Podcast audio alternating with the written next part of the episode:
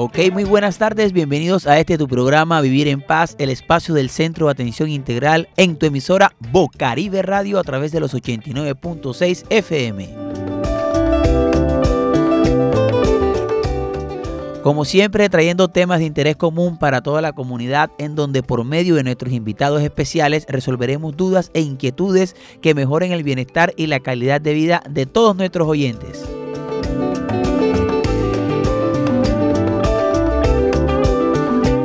Bueno, eh, recordando que estamos bajo la dirección de Walter Hernández en el máster de sonido Low Frequency. Quien está aquí, su gran amigo que siempre les habla todos los jueves, Alex Vázquez, acompañado de acá, de la mesa de trabajo que hace posible que cada uno eh, de, cada, que cada uno en sus hogares pueda disfrutar de este programa. Saludamos a nuestra querida Orieta. Este, Orieta, bienvenida a Vivir en Paz. Hola Ale, gracias. Muy buenas tardes a toda la mesa de trabajo y para nuestros oyentes que sintonizan Bocaribe Radio 89.6 FM y los que nos escuchan a través de nuestro sitio web www.bocaribe.net. Hoy con música a tono les traemos como siempre un tema muy interesante que nos dará mucho de qué hablar. Bueno, y hoy estamos estrenando locutor. Tenemos un locutor eh, acá nuevo, nuevo integrante del equipo de Vivir en Paz es nuestro querido amigo Oswald. Oiga, Oswald es un nombre de locutor. Oswald Martínez, un locutor de radio viejo. Aquí tenemos uno. Vamos a ver qué tal. Bienvenido Oswald a Vivir en Paz. Muchas gracias Alex, muy buenas tardes. Es nombre de locutor, sin embargo debo decir que es mi primera experiencia. Y aunque es mi primera experiencia, estoy presto como para disfrutarla, que saquemos el provecho máximo posible. Y pues nada, muchas gracias por la bienvenida nuevamente y vamos a disfrutar. Bueno, no, no es locutor, pero es psicólogo. sí, sí. Bueno, bienvenido Oswald aquí a Vivir en Paz ya empieza su, como dice por ahí nuestro director Walter Hernández, sus primeras millas, ya empieza a acumular millas en la radio. Y bueno, hoy como siempre un tema muy interesante, un tema mucho, eh, un tema que da mucho de qué hablar, el cual eh, digamos siempre nos da una oportunidad de aprendizaje. Hoy estaremos hablando sobre cómo hablarle de educación sexual o de sexualidad a nuestros hijos y hijas. Entonces, hoy eh, el tema, pues bueno, Orieta, tú que tienes una niña, ¿cuántos años tiene tu niña? Ocho años.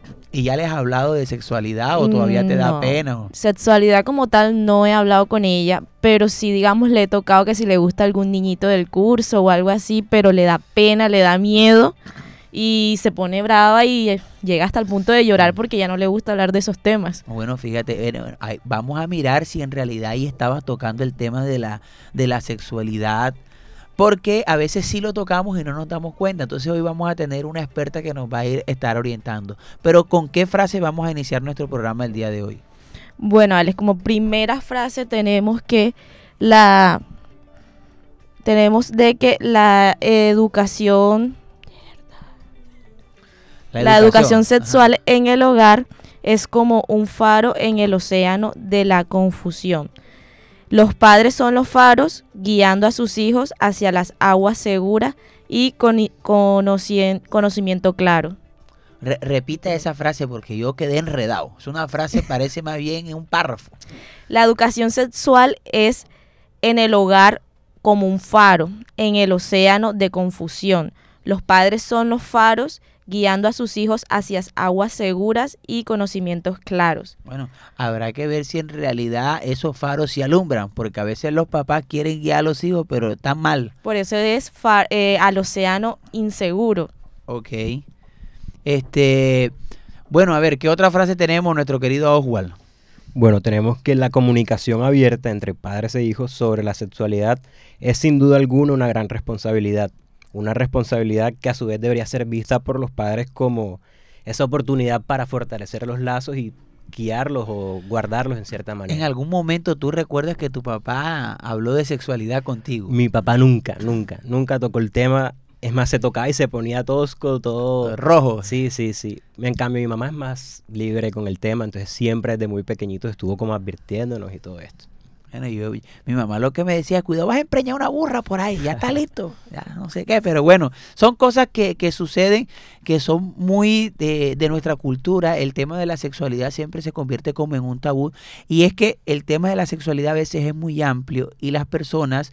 Eh, solo lo centran en lo que es la parte genital, solo que es la parte ya del acto de, la intimidad, del acto sexual, pero la sexualidad como tal eh, es muy amplia, es muy amplia.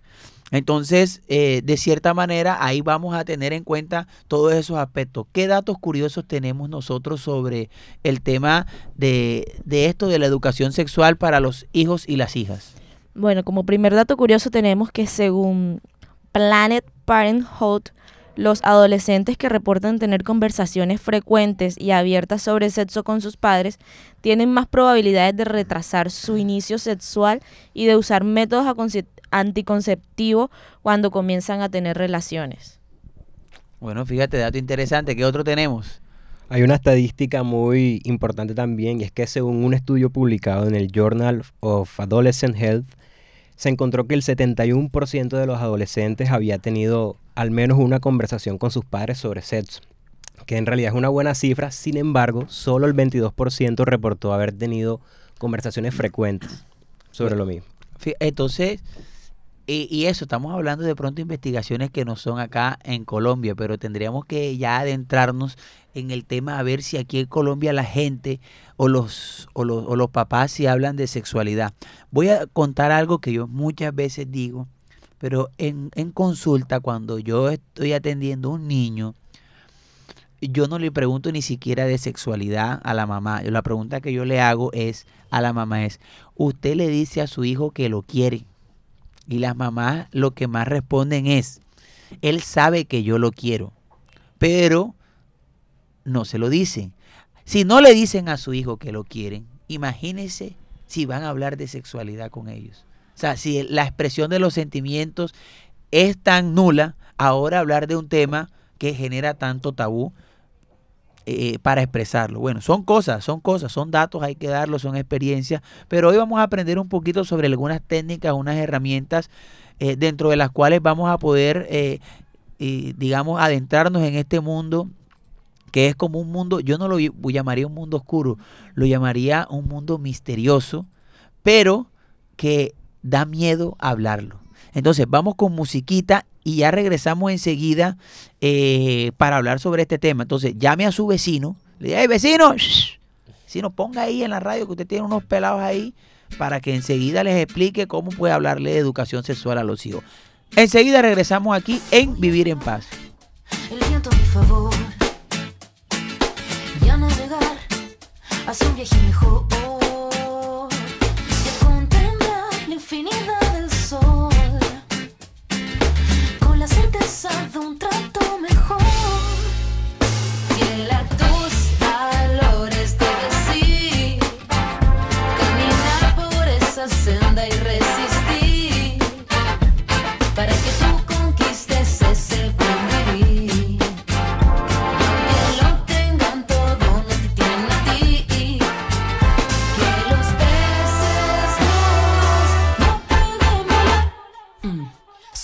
Madre que duerme poco pero sueña mucho y que aprende más de sus hijos que del mundo adulto cuando grande. Quiero ser un niño, reírme contigo de un modo sencillo.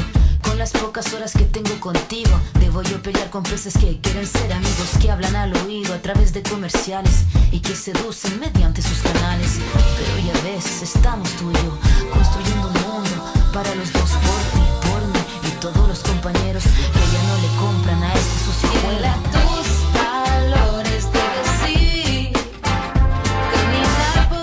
senda y para que tú conquistes ese buen vivir. Que lo tengan todo, no te tienen a ti. Que los peces no pueden volar. Mm. Hijo, yo sé, nada tiene sentido. Incluso lo que yo diga no suene pero los peces gordos están en todos lados. No estoy en contra de que juguemos, solo contarte cómo es el juego que el año no es un parque y el mall no es una plaza.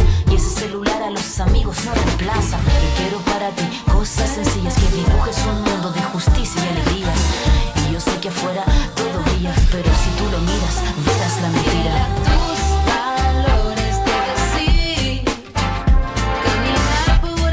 Senda y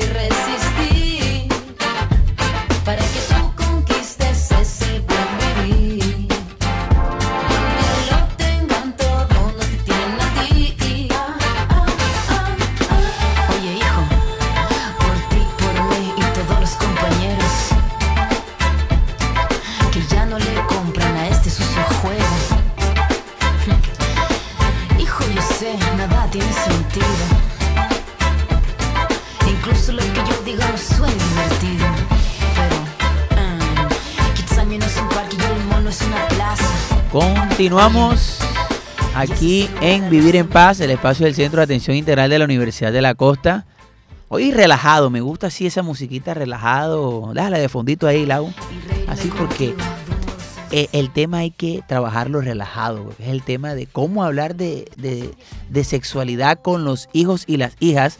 Y para esto nos acompaña eh, una gran amiga mía. es compañera de la universidad, profesora en la Universidad de la Costa hija de la universidad porque es egresada del programa de psicología de la Universidad de la Costa. Además, este cursó una especialización en psicoterapia infantil en la Universidad de la Costa y realizó sus prácticas atendiendo pacientes aquí en el barrio La Paz, en el Centro de Atención Integral. Luego hizo una maestría en sexualidad y relaciones contemporáneas y hoy en día pues se dedica al tema de la docencia, la investigación y también a la consulta particular en temas, asesorándola en estos temas de relaciones de pareja, de temas de salud sexual. Y ella es Joana Moreno. Bienvenida Joana a Vivir en Paz.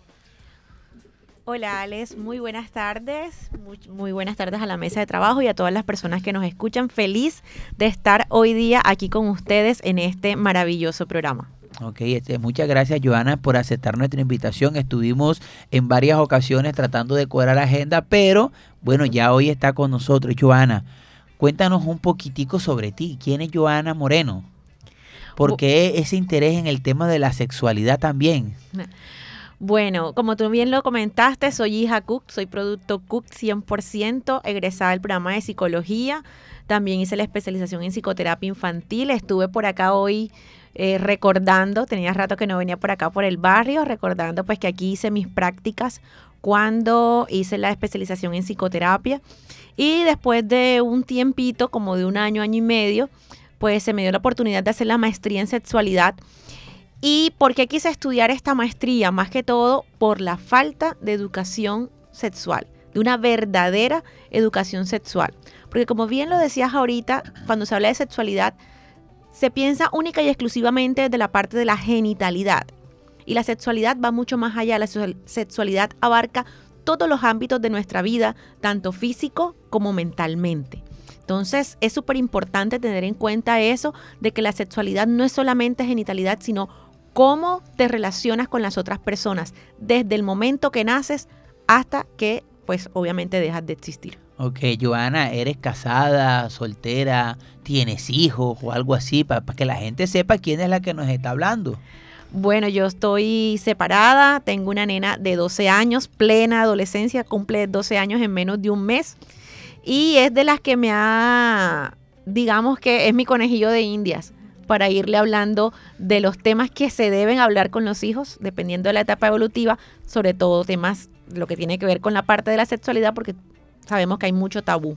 Ok, bueno, ya entrando en materia, eh, y, me, lo voy a tomar desde lo que mencionaste y, es, y fue hablarle a los hijos de acuerdo a la etapa del desarrollo evolutivo en que se encuentren. Vamos a decirlo en términos más claros, hablarle a los hijos de acuerdo a la edad que tengan. No es lo mismo hablarle a un niño de 8 años que a uno de 4 o hablarle a un adolescente de 16. ¿Cómo se habla de sexualidad con los, con los hijos? Bueno, lo primero que debe haber y lo primero que les digo yo a los papás cuando llegan con estas inquietudes es brindarles la confianza. Y cuando hablamos de la edad, pues los niños ya más pequeñitos, ahorita decías un niño de 4 o 3 años, que está en esa etapa como de exploración de su propio cuerpo y el cuerpo de los otros niños o niñas que está viendo, porque es la edad donde entran al colegio, al jardín infantil, entonces, eh, este niño, porque tiene eso diferente a lo que yo tengo? Y desde ese momento comienza una curiosidad por ver el cuerpo del otro, por ver el cuerpo de papá, el cuerpo de mamá, qué similitudes hay con el cuerpo de mamá, qué similitudes o diferencias hay con el cuerpo de papá. Entonces, en ese momento vienen preguntas y preguntas que sonrojan a los padres. Entonces, teniendo en cuenta esa, teniendo en cuenta esa parte, no ponerle tanto color como papá de escandalizarse por lo que le están preguntando los niños o las niñas. Brindarles la confianza, porque si la primera vez el niño o la niña va a preguntarte, papá, mamá, ¿cómo se llama este, cómo se llama esta parte de mi cuerpo? Por ejemplo, la vulva, o cómo se llama esta parte de mi cuerpo, pene, pero el papá o la mamá le dice, de eso no se habla, haga silencio, ¿para qué me estás preguntando eso? El niño cuando tenga otra curiosidad sobre cualquier otra parte del cuerpo, pues no le va a preguntar, porque no encontró digamos que la confianza o no encontró una palabra diciéndole, ok, ven y te explico, vamos a sentarnos a hablar. Una satanización enseguida de las partes íntimas al decirle, eso no, de, eso, no se, habla. eso no, eso no, vaya, vaya, a otro lado. Eso. O sea, como, como diciendo, pero si es una parte de nuestro cuerpo que nosotros queremos conocer y sabiendo, y es algo muy importante que también le comento mucho a los padres y a las madres en consulta, nombren las partes íntimas por su nombre verdadero. Eso no es el pipilito, eso no es la, la galletica, no es el pajarito, no. La, la, galletica, la cuca, la, todo ese pocotón de nombre que le colocan. el nombre que es. Y allí en ese mismo momento ya estamos educando sexualmente, pero además estamos previniendo el abuso. Solamente con saber el nombre estamos dando los primeros pasos para prevención de abuso. Entonces, eh, brindarle al niño o a la niña la confianza de que puedo llegar a preguntarle a papá o a mamá sobre diferentes cosas, estas dos personas porque se están besando. Eh, ay, y ella cómo, cómo, cómo llegó el bebé ahí a esa barriga. Esa es una de las preguntas. ¿Cómo se responde esa pregunta? ¿Cómo llegó el bebé a esa barriga? Bueno, allí dependiendo de la edad, obviamente, si es un niño chiquito, pues uno puede, hay metáforas en las cuales uno puede llegar a hablar. Entonces se usa mucho la metáfora de la semilla. Entonces mira que hay unas semillitas que se unen. Entonces esas semillitas la, plantó papá en mamá. ¿Cómo la plantó? Bueno, hay situaciones en las cuales papá y mamá se unen y mira lo que le estás diciendo y no le estás hablando. A través del amor. Lo que sucede es que, a ver, yo analizo y es, y digamos, el padre se escandaliza más por lo que él tiene en su mente que por lo que el niño está pensando. Entonces, como él sabe que hay que se para poder crear un hijo se necesita pues que haya una intimidad sexual, eh, todo el tema de la fecundación, pero es que el niño hay que explicarle como tú nos decías, de acuerdo a la edad, nosotros le decimos, mira, o sea, a través de metáforas, me gusta que hayas, que hayas mencionado eso, porque es que muchos papás a los niños, y, y fíjate que lo decía Orieta cuando le preguntamos al inicio sobre su hija, no, yo le a veces le pregunto si tiene, pero, o sea, hay muchas otras cosas que incluyen, que se hablan en el tema de la sexualidad que no se tocan, pero yo pienso que es más por el miedo de los papás de, o sea, de, de, también decir, no, es que entonces empiezan a satanizarlo. No, no, no, eso no sé, hablamos después o no sé qué cosa. O hasta el mismo le cambian el mismo, el mismo tema al hijo. Pero mijo, ven acá, vamos a comprarte un helado para que ya deje de hablar de eso. Y es una curiosidad que, se va alimentando. Y es normal. Fíjate que un niño o una niña en la calle perfectamente puede preguntarle a papá o a mamá, anda mami, a esa señora o a ese señor, ¿qué le pasó que no tiene un brazo? que no tiene una pierna. Entonces, la misma curiosidad con la que pregunta que le falta un brazo, le falta una pierna, es la misma curiosidad con que eh, le van a preguntar a papá o a mamá sobre la sexualidad, no sabiendo que están hablando sobre sexualidad, pero tienen curiosidad. La malicia la pone el papá.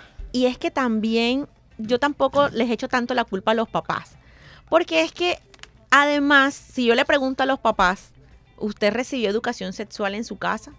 Yo, a mí jamás me hablaron de eso. Entonces venimos como de una cadena, de un ciclo en el cual de eso no se habla, de eso no se comenta. Entonces, si ellos no recibieron educación sexual, qué educación sexual le van a entregar ellos a sus hijos. Entonces es el pensamiento, miércoles, es que, es que si yo le hablo de cómo, cómo se, se junta una mujer y un hombre en la intimidad, miércoles, y, y, cómo le digo yo eso al niño o a la niña de 3, 4 años, ¿cómo le digo? Entonces, por eso es que vienen todos esos temores, porque ellos también, un adulto, también me he encontrado con muchos adultos con falta de educación sexual. Sí, es que hay algo muy, muy importante que dijiste que yo lo traigo a colación. Como para, o sea, son dos cosas. La primera es que los padres no se sientan culpables. Porque eh, incluso yo también lo digo mucho en escuelas de padres cuando nos llevan acá, que nos invitan mucho. Eh, la gente no hay un curso para ser papá. O sea, no hay un certificado en el SENA. Debería existir ese certificado en el SENA o ese certificado que te, a ti te categorice o que te dé un perfil, bueno, usted ya está apto para ser papá o mamá, porque es una responsabilidad muy grande. Nada más en el tema de cuando uno habla de los derechos que tienen los niños y las responsabilidades que tienen los papás con esos niños y niñas, ya tú te das cuenta que, joder, que ser papá es complicado. Ahora, si los papás no recibieron una educación para ser papá, unas nociones básicas, mucho menos van a tener esas herramientas para hablarle de educación sexual a sus hijos.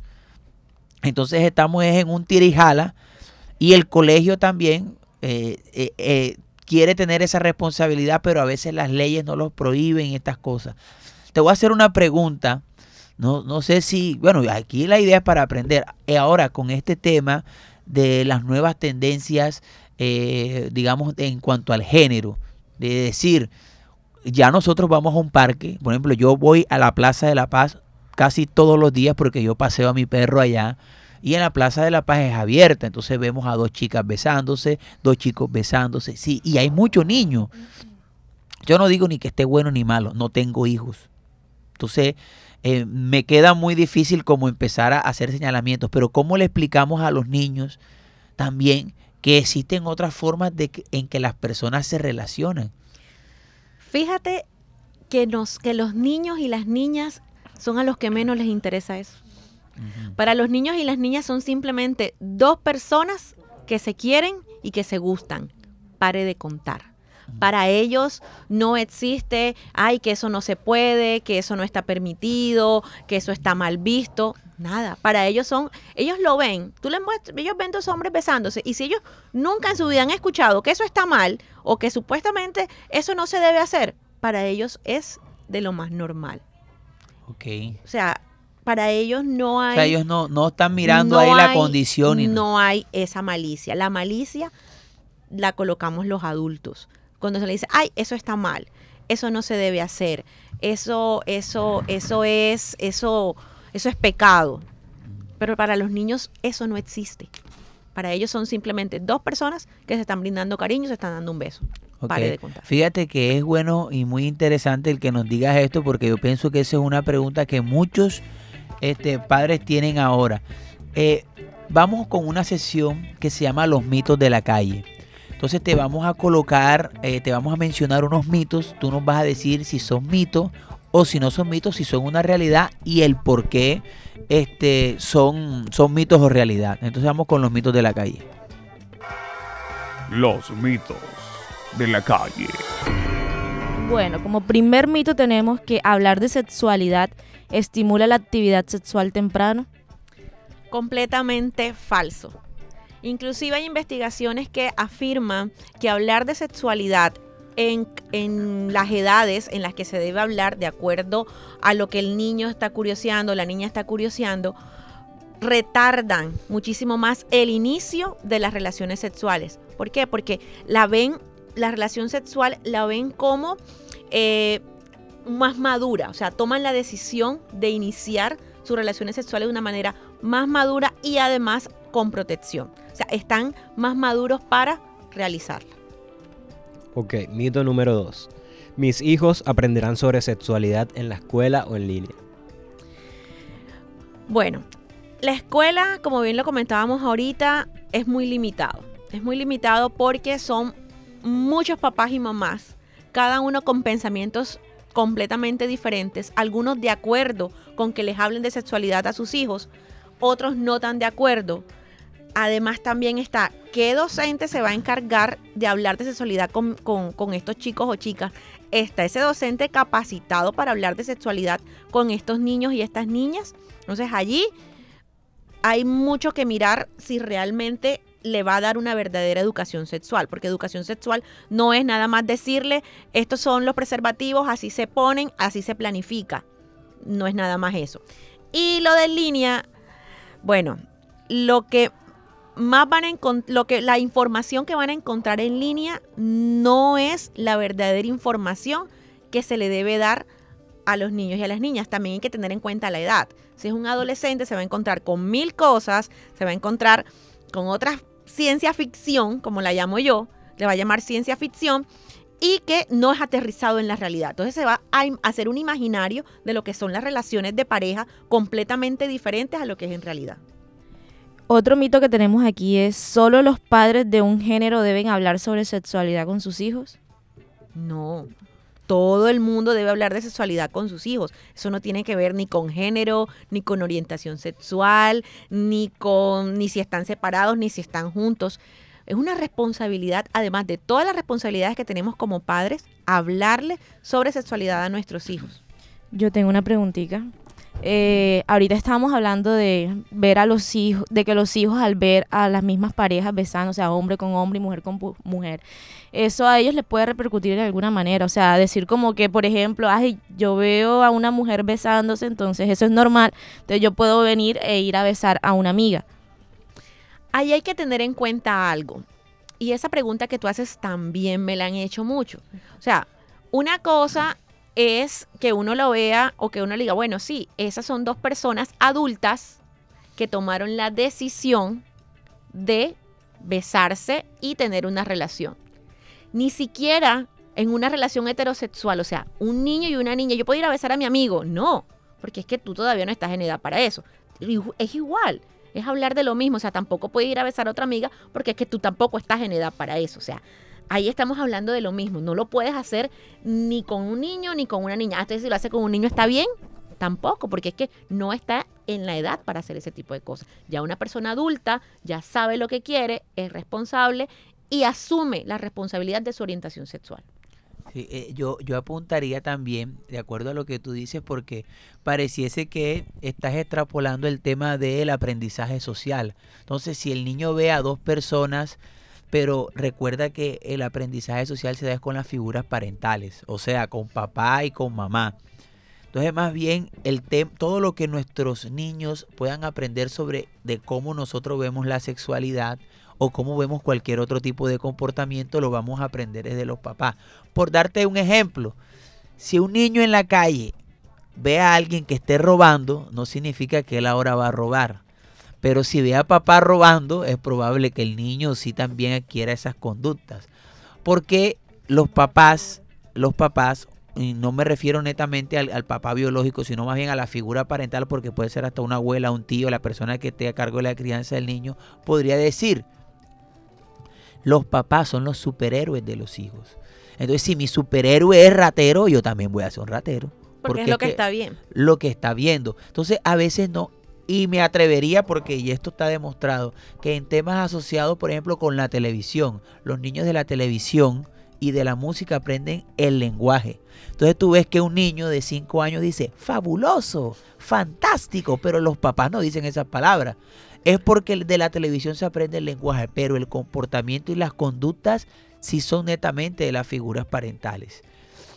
Estamos aprendiendo acá de todo un poco. Me, me ha gustado que, que, que, hayas, que nos hayas acompañado hoy. Tiene una pregunta. Sí. Vamos a Eh, acá, me gustaría preguntar cómo se puede inducir de pronto a esos padres que por su, por su cosmovisión tienen esa barrera o de paso se rehusan a hablar con los hijos de este tema libremente. ¿De qué forma se puede sensibilizar, por decirlo de alguna manera?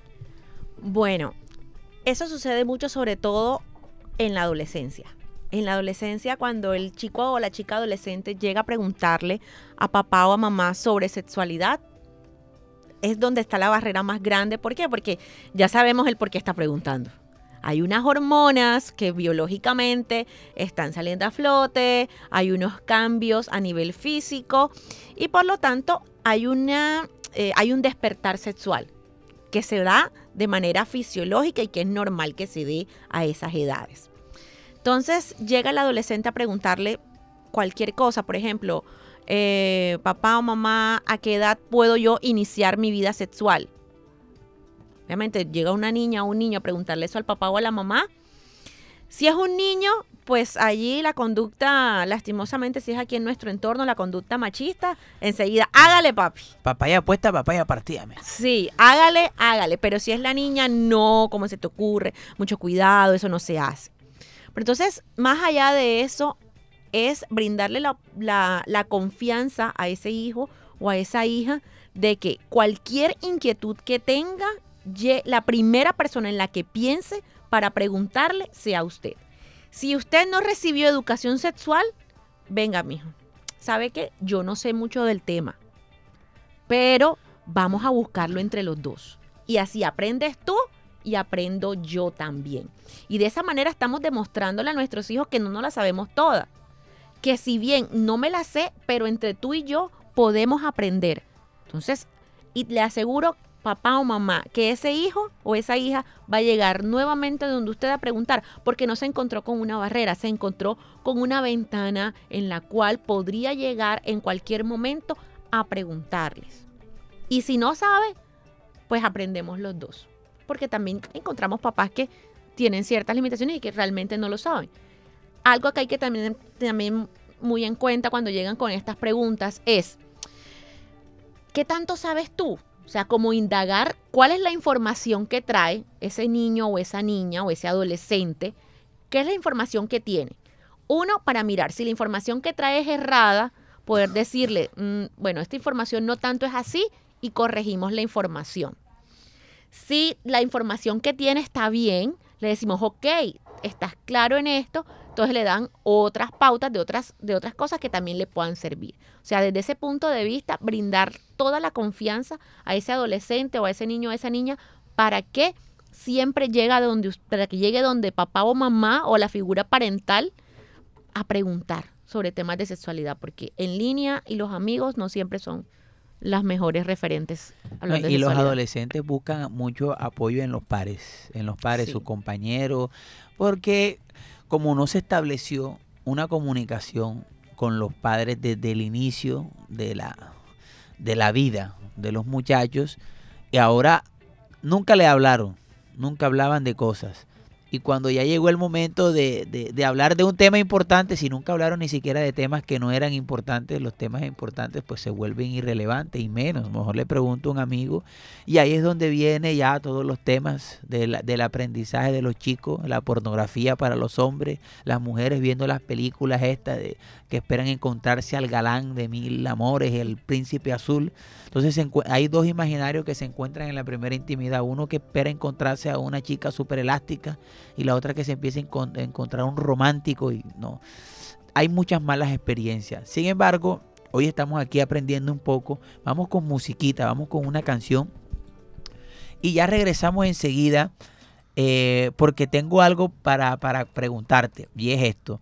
Hace poquito estaba viendo algo y ahí decía como como esto. La niña le decía a la mamá, la niña decía, mi mamá se metió con mi papá a los 14 años y yo llego a tener 14 y no me dejan tener novio. ¿Qué, qué pasa ahí? Y mamá me salió embarazada de mí a los 14. Entonces, ya regresamos enseguida aquí en Vivir en Paz. De que mi gente,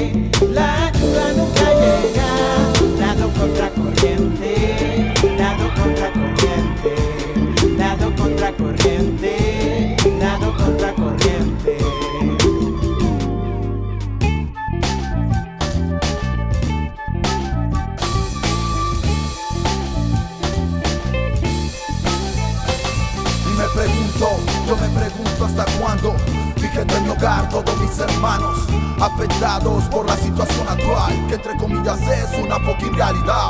Cada año se repite la triste historia, cuántos deberán morir para que responda, pues del producto bruto interno, se en la guerra y nada va para tu invierno.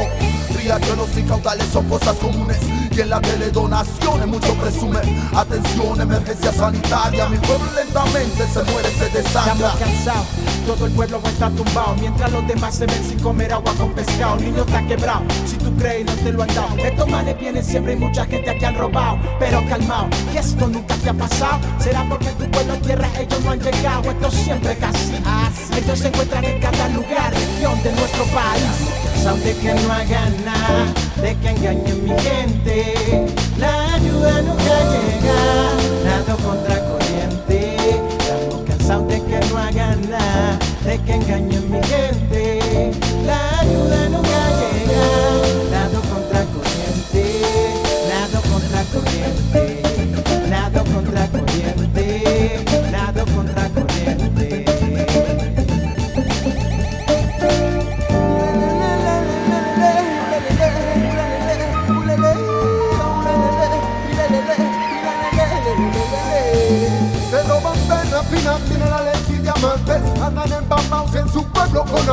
pueblo con hambre luchando con fe corre la llama en el flow me mantiene el falla. Y si la ayuda no llega, la culpa de que no se sabe qué pasa, no se sabe por qué.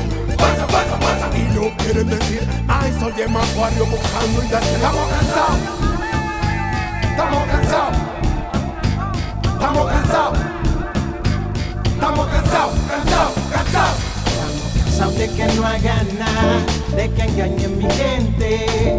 La ayuda nunca llega, nado contra corriente. Estamos cansados de que no hagan nada, de que engañen mi gente. La ayuda nunca llega, nado contra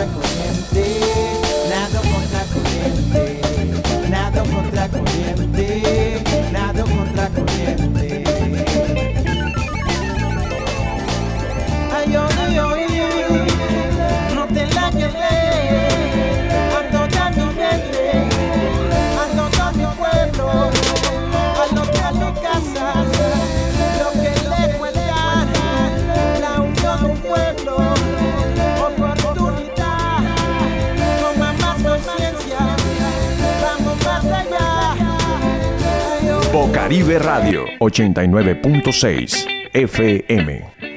Bueno, y continuamos acá en Vivir es Paz, el espacio del Centro de Atención Integral de la Universidad de la Costa, recordándole a todas las personas que hasta ahora nos sintonizan que el Centro de Atención Integral de la Universidad de la Costa, ubicado en el barrio La Paz, enfrente de la biblioteca, ofrece servicios de asesoría psicológica y asesoría jurídica de manera gratuita.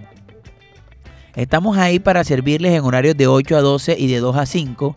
Y les recuerdo, eh, la dirección Carrera 13, número 10476, en el barrio La Paz. Usted iba a ver la biblioteca, la Bibliopaz grande al frente. Ahí va a poder encontrar eh, el antiguo Compass y al ladito está una eh, la Universidad de la Costa con un letrero bien grande para ofrecerle los servicios de asesoría psicológica y asesoría jurídica. Ahí nos acompaña nuestra amiga Nicole para apartar las citas. ¿Cuál es el número que tenemos para apartar las citas? El número es 320-407-1386. Vuelvo y repito, 320-407-1386. Eh, las citas no tienen máximo sino una duración entre uno y tres días, no es eso como en, en otros lugares, no vamos a decir nombre, que se la dan para seis meses, tres meses, no, no, no.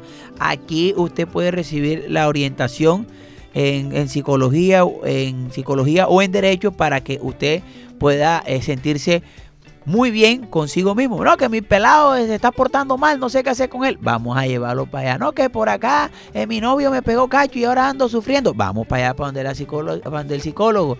Ah, no, que es que mi mamá nos dejó una herencia y somos como 10 hermanos y no sabemos qué hacer. Vamos para la consulta jurídica. Mi esposo, mi ex esposo no me quiere dar la plata del pelado y no sé cómo demandarlo. Vamos para allá, para el consultorio jurídico. Estamos ahí para servirles. Y el servicio, el valor, ¿cuánto es, eh, Orieta? ¿Cuánto cuesta? No tiene ningún costo.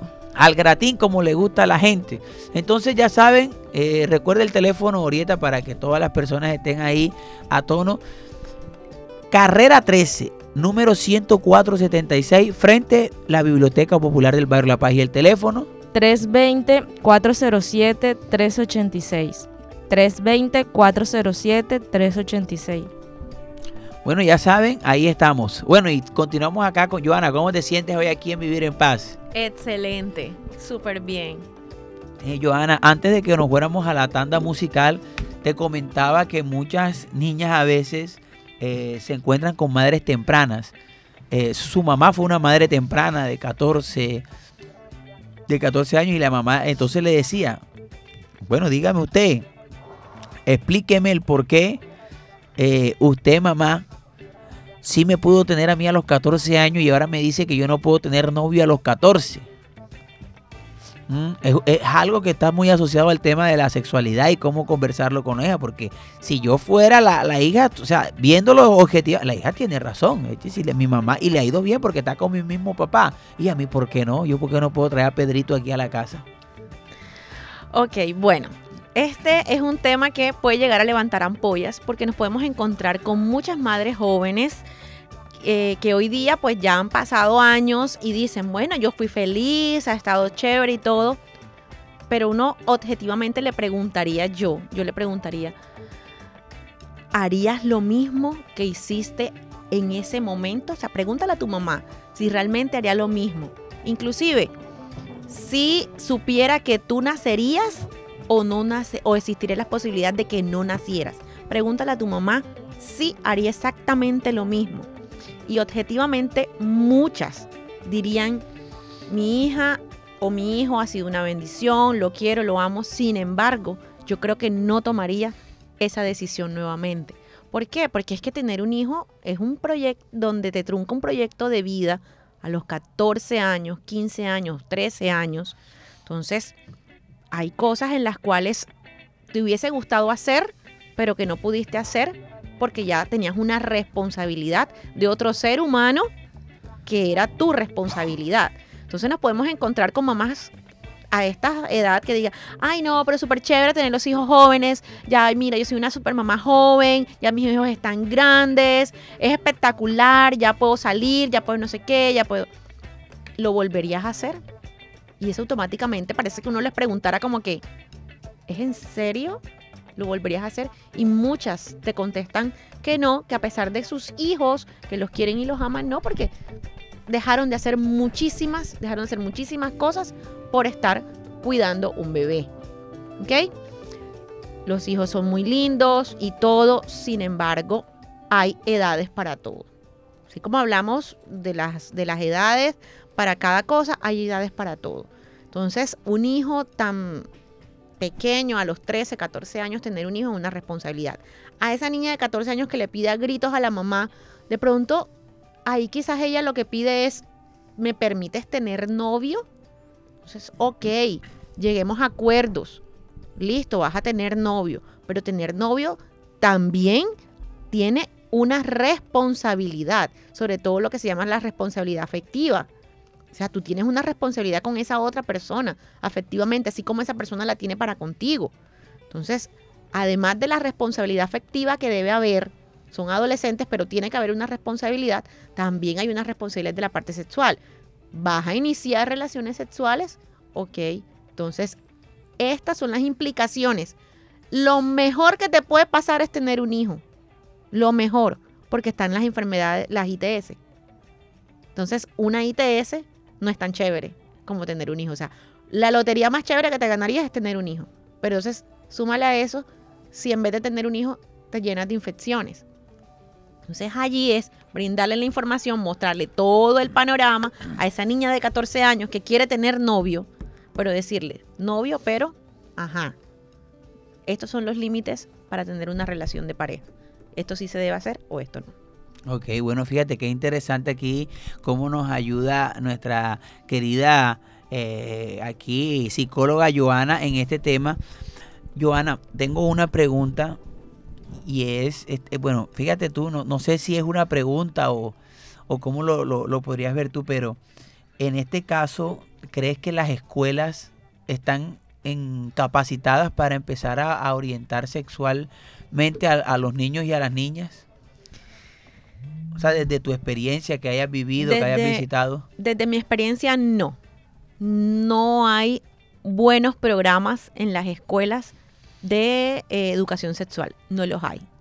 Y cuando uno va a mostrarlos, a decirle, bueno, este es el programa que nosotros manejamos, porque yo he tenido colegios donde he hecho programas de educación sexual, nos restringen mucho. Es que de eso no se puede hablar, es que, eh, es que el colegio es, religioso y entonces los papás no les gusta que, los, que a los niños y a las niñas les hablen de eso porque entonces les vamos a abrir lo que comentaban ahorita ustedes de que si se les habla educación sexual, entonces los vamos a inducir a que ya tengan relaciones sexuales. mito.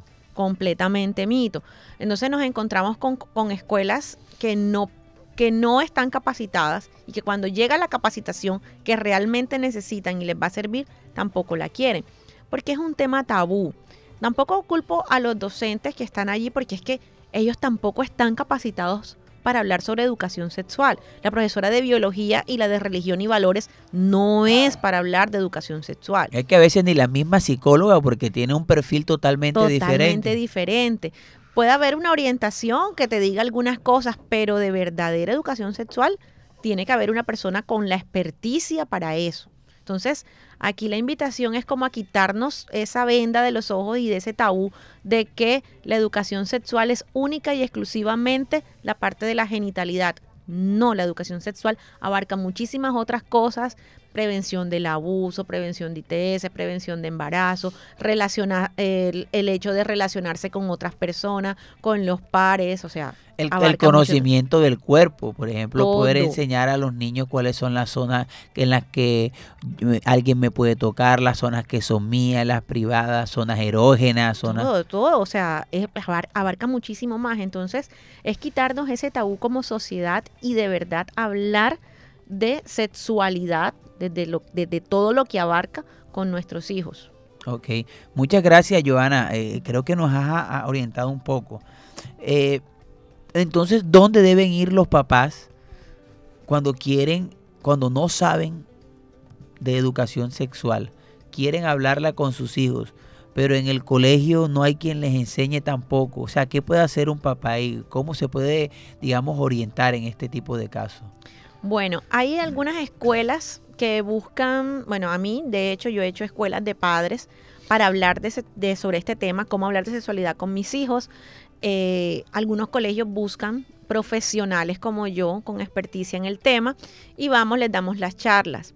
Eh, también, pues, eh, me, me pueden seguir en mis redes sociales, pues también en mis redes sociales doy algunos ¿Cómo- pero tips. ¿cómo son para que la gente te siga enseguida?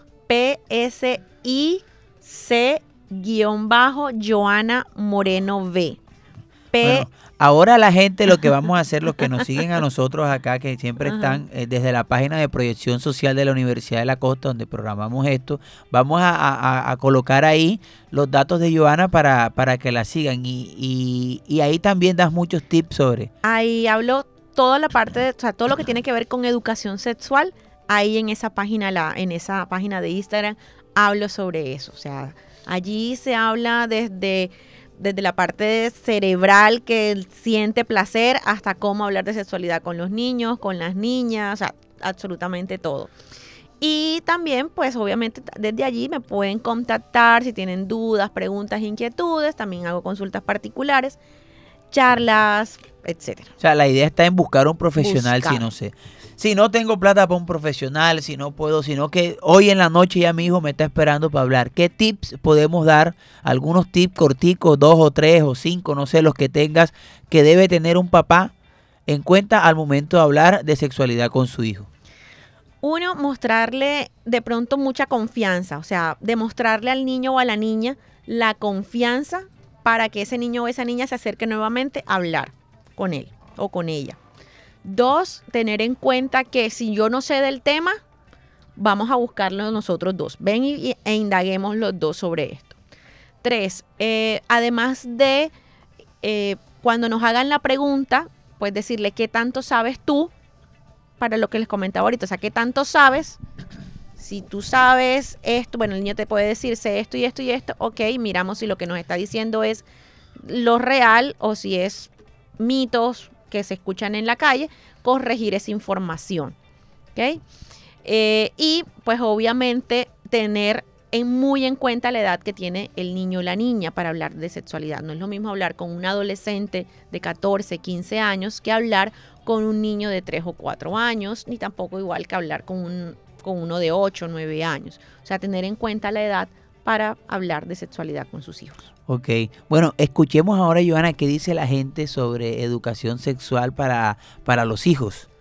En la calle nosotros hacemos entrevistas y esto fue lo que dijo la gente. Ey, lo que dice la gente. Oye, lo que dice la gente. Lo que dice la gente. Sí, lo que dice la gente. Escucha lo que dice la gente. En vivir en paz, lo que dice la gente. Mi nombre es Brainer Steven Castañez Dager. Vivo en el barrio Carrizal. Tengo 30 años y con mis hijos no, no he hablado todavía del tema de la sexualidad porque tengo dos hijos y uno tiene 5 años y mi hija tiene 10 años. Entonces pienso que todavía no tienen la edad para hablar de eso. Hola, ¿qué tal? Me llamo María José, tengo 29 años, vivo en Soledad Atlántico y tengo una hija de 7 años. la cual le hablo acerca de todo lo referente a la sexualidad, tratando de igualarme a su lenguaje para que ella pueda entenderlo de una buena manera, con el objetivo que ella no pueda ser engañada cuando salga a la calle o enfrente del mundo. Le hablo acerca de las partes de su cuerpo que no pueden ser tocadas. Bueno, fíjate, interesante. y se ve de todo. El que dice, no, porque todavía es tan pequeño.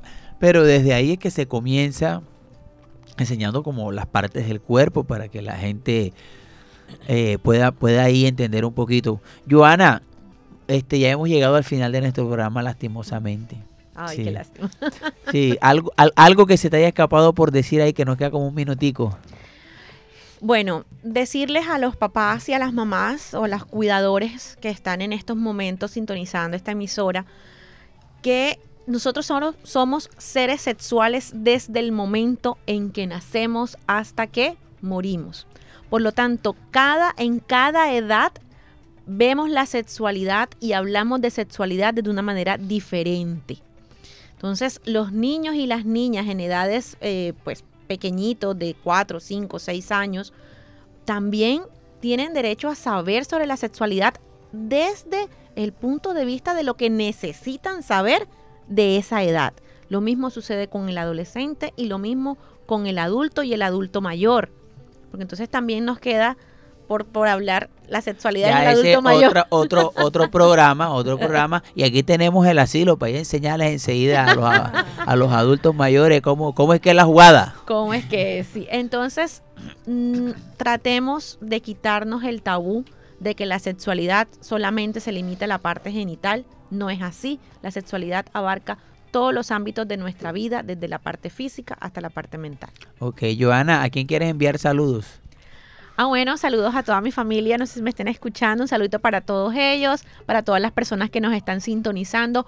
Muy agradecida por esta maravillosa invitación. Espero que no sea la última y vamos cuadrando, vamos cuadrando agenda para seguir hablando sobre lo que más me gusta, la sexualidad. Ok, bueno, y estuvimos bajo la dirección de Walter Hernández en el máster de sonido Low Frequency y quien les habla Alex Vázquez, acompañado acá hoy de Oswald y Dorieta. Nos vemos el próximo jueves en una emisión más de este tu programa Vivir en paz.